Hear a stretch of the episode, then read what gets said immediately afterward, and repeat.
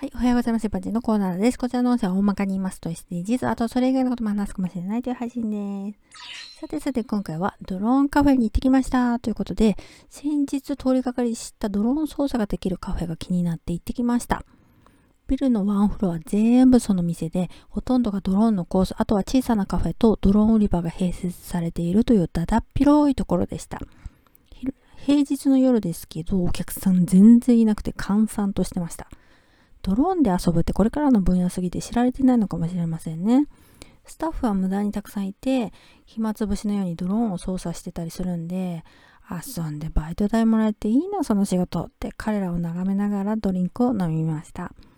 世の中には、いらっしゃいませと声を枯らして客引きしたところで客が入るとは限らないけど、アクセク頑張ってるお店ある一方で、こういう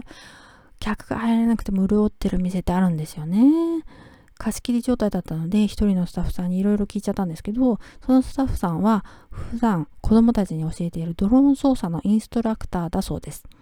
スタッフには女性が何人かいて、それを見て思いました。きっと e スポーツと同じで、操作の技術力っていうのがあれば、性別関係なく活躍できる世界なのかもしれませんね。続きはまた次回お話しします。ではではまた聞いてくださいね。ではまた。